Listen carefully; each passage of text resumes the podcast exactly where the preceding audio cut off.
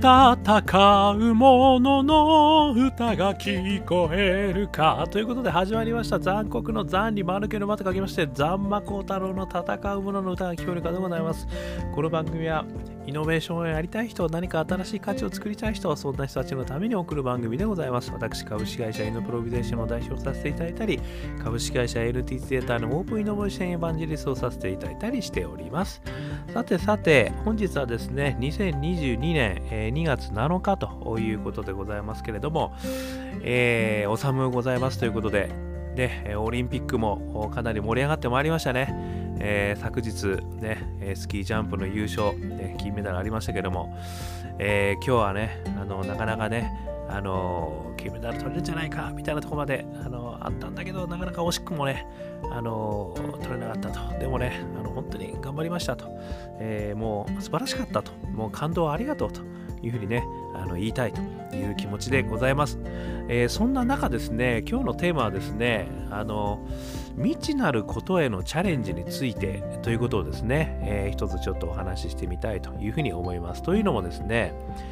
私、あの、独立2020年ですね、4月にさせていただきましてですね、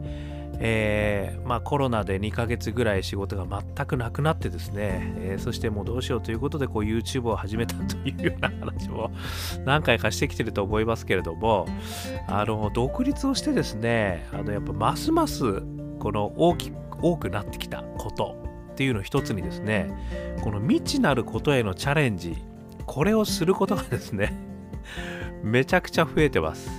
というのもですねなぜか止めてくれる人がいないからですね。えー、これはあの 私で、あのー、まあ、ぶっ飛んでる人間ということでですね、あの、ざんまがやるんだったらしょうがねえからやったらいいんじゃないのとね、いうふうにやらせていただける、あの、ありがたいいい環境にね、今までずっといさせていただいたとは思っていますけれども、とはいえですね、お前それはさすがにちょっとやめといた方がいいんじゃないとかね。もう全員が絶対やめてくださいみたいなね、あの、ことをね、言われて、本当に？みたいな、まあ、じゃあちょっと考えてみるかみたいなね、ことができたんですけれども、これが今一人になってしまったってことですよね。そしてこうね、私自身、とにかくこう新しいことが好き、ね、こういう勝負なものですから、またはですね、なんかこう頼まれてしまうとですね、うーまあ、わかりました、みたいなね。口が勝手に言っちゃうと。まあ、はい、わかりました。できますぐらいまでね、あの、言っちゃうこともあるんですよね。っていうか、ほとんど言っちゃうんですよね。ですね。とにかくやったことないこと、これにね、やばいぞと、やばいぞやばいぞと、どうするどうするっていうふうに思いながらですね、やらなきゃいけないことがね、増えてきましたということではあるんですね。まあこれはあの独立したんだから、あの、ある意味ね、狩猟民族ですから、農耕民族じゃないんだから、ね、待ってたって米はできねえよと。ね。マンモス、クジラ、ね、やっぱりお父さんは一人ですけれども、取りに行かなきゃいけないわけですよ。そして、今美味しいお肉が食べれてたとしてもですね、やっぱり明日、もう全然ひもじい思いをするかもしれないわけですよね。これいつ来るかわかんないですよ、氷河期が。だからそのためにね、もう今やれることは全部やる。ね。という、まあですね、あの追い詰められてるわけですね。一言で言えばですね。ということで、ね、これはあの、前もお話しましたけども、独立したことのね、いい面、悪い面、両方あるわけですよ。ね、いい面としては、まあ、自分で選択できるということですよね。はい。もうそれやりますと。ね。誰が何と言うと私それやります。ね。誰も何も言ってくれないから やるってことになっちゃうんですけど。ね。あの、まあ自由がたくさんあると。その分やっぱり責任もあると。ね、いうことになるわけですよね。ということですね、これをですね、私、イノベーター、私自身をですね、ちょっとこんなにあの、やばいぞやばいぞ言っててもしょうがないので、あのイノベーター3つのフレームをね、あの使ってですね、この今のね、この未知なることへチャレンジする私というのを見てみようということをですね、ちょっとやってみたいというふうに思っています。そこからですね、何かこう、新しいヒントがね、あの独立してやっていかなきゃいけないというなんか新しいヒントが生まれてくるんじゃないかっていうこともですね、ちょっとこう考えながらお話したいと思ってるんですけども、まあ一つ目ですね、この未知なることへチャレンジするそれのパッションの源ですね。あの3つのフレームもう一回お話しておきますとどんなパッションから生まれてくるのかそしてどんな仲間と一緒にあるのかそしてどんな大義があるのかですね。これがあのイノベーター3つのフレームということで私いつも話してるわけですがまず1つ目のフレームパッション。どんなパッションからですねこの未知なることへのチャレンジがあるのかなというふうにあの私自身を見てみますとですねこれはですね紙一重のワクワク感なんですよね。いやー本当にねできるかできないか分かんないと。でもできるかもしれない。もしできたらすごいかもしれないっていうね。そういう気持ちをね抑えられないんですよねこれね。これはね何なんでしょうね。まあだからやっぱりこうそういうそこに山があるから 登るんだみたいなね。ことがやっぱりあるんですよ。やっぱりこう何か達成した時の達成感。ね、でそれがやっぱり苦しければ苦しいほどですね達成感はあのすごくこうあるわけですよね。そして自分が成長した感がですねあのそこでこう得られたという経験が何回かあるんですよね。あの毎回あるわけじゃないんですけど 痛い目にもあってはいるんですがその痛い目にあったことはもう全然忘れちゃうわけですよ私の場合はですね。だからなんかその紙一重のワクワク感にですねついついいやーこれちょっとできたらすげえ面白いことになるんじゃないみたいなねいうことをですねやっぱりやってみたくなる勝負なんですよね。まあこれはあの以前からお話してます情熱のね4証言この中で言うと、えー、ポジティブネガティブねこの軸で言うと、まあ、非常にポジティブですよね。それから内向け外向け、まあ、クローズオープンっていうとねこれはねどっちかというとやっぱりクローズなんですよね。自分自身。自分自身面白いという気持ちが抑えられない。いうことなんですよね。だからまあねあのこのオープンイノベーションの世界にあの踏み出そうと思ったね。ってこともあるんですよね。そういう意味ではあのやっぱこう好きね愛してますと。いうことがですね やっぱりどうしても抑えきれないじゃないですか、好きという気持ちは。ね、好きという気持ちに負担はできないみたいな歌がありましたけど、そういうパッションなんですよね。なので、まあそういう意味で言うとね、皆様もやっぱりこう好きというパッションがあることをね、まずはこう、あのやってみるということをね、あのすごくいいんじゃないかと。まあ、それがあのイノベーター3つのフレームの1つ目ですね。それから2つ目ですけど、仲間なんですけども、この場合はですね、私の場合、今1人でやってますから、まあ、あのパートナーシップでね、組んでいただく方はたくさんいらっしゃるんですけど、そういう方にすごく助けていただいてるんですけども、基本的にはですね、やっぱり仕事をやる場合はですね、私、お客様なんですよね、仲間。まあ、これ仲間っていうのかどうかっていうのはわからないんですけど、あのやっぱお客様と一緒にやる感がですね、あのこれあるかないかってすごい重要視してるんですよ。ですからそのなんかねビジネスライクでねなんかこういうことをねあのこのお金であのやっていてくれよぐらいなね話だと全然こうパッションが乗らないわけですよね。そうではない形。なんかこうやっぱりいややっぱりねこういうことですごい困ってんだよ。だからね頼みたいんだよとかね。何かそのやっぱりこういうのやっぱ面白いと思うんだよね。ぜひともねや一緒にやってほしいんだみたいなね。ことを言っていただけるあのお客様とねあの一緒にやらせていただきたいと。いうふうに思っているんですよね。ですので私の感覚ではですねお客様が仲間なんですよね。でこのお客様と一緒にですねあのやっぱり何かを作っていく何か新しいことを実現していくそして何かを乗り越えていくこれができた時にですね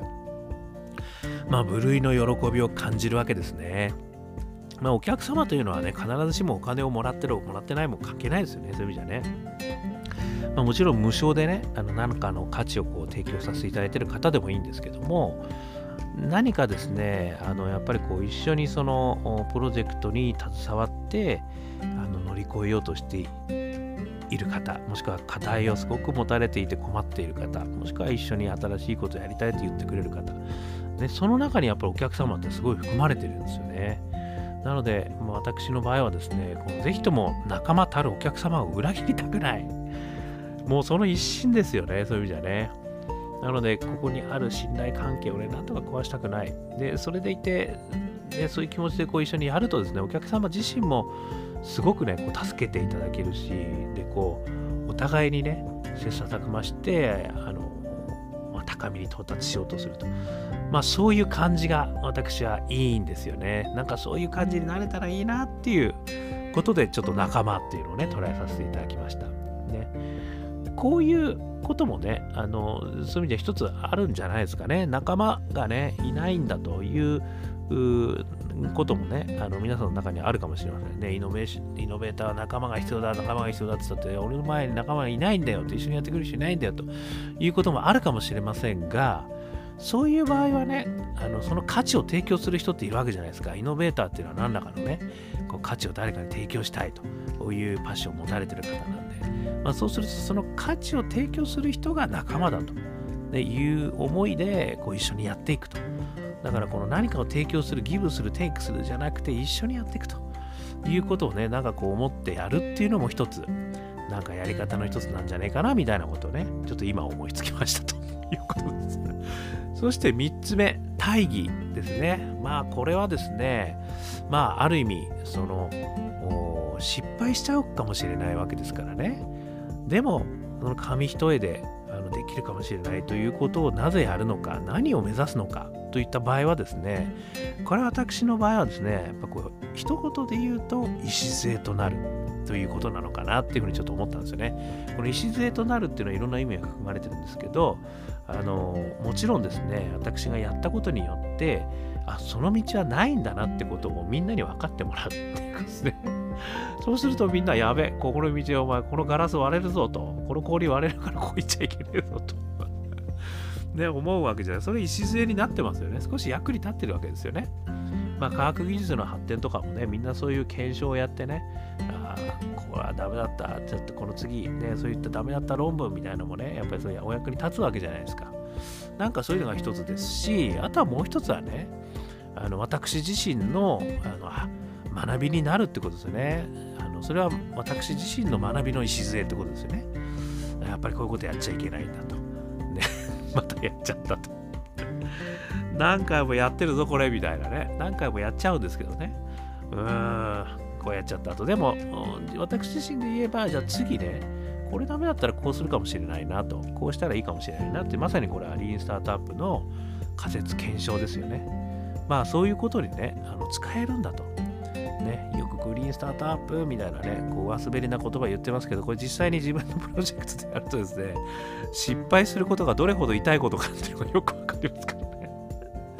軽くは言えないんですけど、でもね、まあその痛みがあるからこそ次があるということでですね、自分の成長の礎になるはずだと、ね、いうことを思うってことですよね。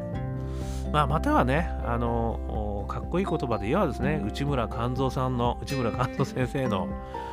何でしたっけ、えー、うん、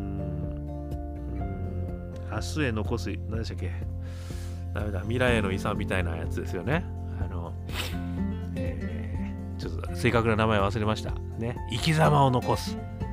ね、生き様を残す。生き様は誰にでも残せるんだと。ね、私がそこで、あの、ドヒャーってすっ転んだ生き様をね、あの、みんな見ていただいて、やっぱりポンコツだったな、みたいな。でもまあ、ポンコツだけど、うん、あの、頑張ったんじゃない？みたいなね、いう生き様を残す。ね。そういうことがね、ちょっとでも残れば、まあ、生きた証なんじゃねえかということですよね。まあ、そういったことだなってことですね。改めてこう、私がねこうもうあの要は怖いわけですよ新しいことをやるときにはねなのでもう勇気を奮い立たす意味でもですねこの3つのフレームこれをですねあの自らに当てはめてなぜ私は未知なることへチャレンジしてるんだろうということをですね客観的に見てみるということをやってみるとですね意外と落ち着きますよね。あの今ちょっと落ち着いてます私ね。だからあ俺のパッションってこういうことだもんなと。で仲間ってこういう人たちだよな。でまたこの大義ね。あの何を実現したいんだろう俺は。っていうことがですねちょっと自分の中でこう腹落ちすると少しねあこのチャレンジもすごく意味があるんだなと俺にとってすごい意味あることだなっていうふうに思えるとですねあの頑張ろうと。ね。こんなことであのやばいやばいよ言ってる場合じゃないと。ね。いうあのこともねあるなっていうふうにちょっと私は思いました。ねぜひ使ってみてください。このあのどうしようどうしようとねあのやばいよやばいよとどうしようどうしようってね思うことあるじゃないですか皆さん。そういう時にぜひこの3つのフレーム俺はイノベーターだとね。私はイノベーターです、えー、だったらパッションなんだろうね。仲間誰だろう。そしてこれは大義として何を実現しようとしてるんだろう。ね私自身に当てはめてみる。そうするとですね意外と客観的に自分を見ることができるのでちょっと落ち着くことができる。かもしれません。ということでですね。あのね少しでもご参考になればいいなと。ね。まあやっぱりねこうまずは飛び込めるっていうことは大事ですから。ね何何にしても飛び込まないとわからないしもしかしたら飛び込んだ先にセレンディピティな出会いがあるかもしれないし。ね。イノベーションの世界っていうのは変わり続けることですからね、そういうことなんです。なので、それね、イノベーションの世界、もしくはね、何かこう、新しいことをやりたい世界、ね、こう、人の前で価値をこう、提供するという世界にいる方々はですね、変わり続けなければいけないですね。そういう宿命があるということで、あのぜひともこのフレームをね、イノベーション3つのフレーム、イノベーター3つのフレーム使っていただければいいんじゃないかなというふうにあの思いました。ということでね、私が好きな言葉、大江戸捜査線、死して屍拾うものなし。ねこれ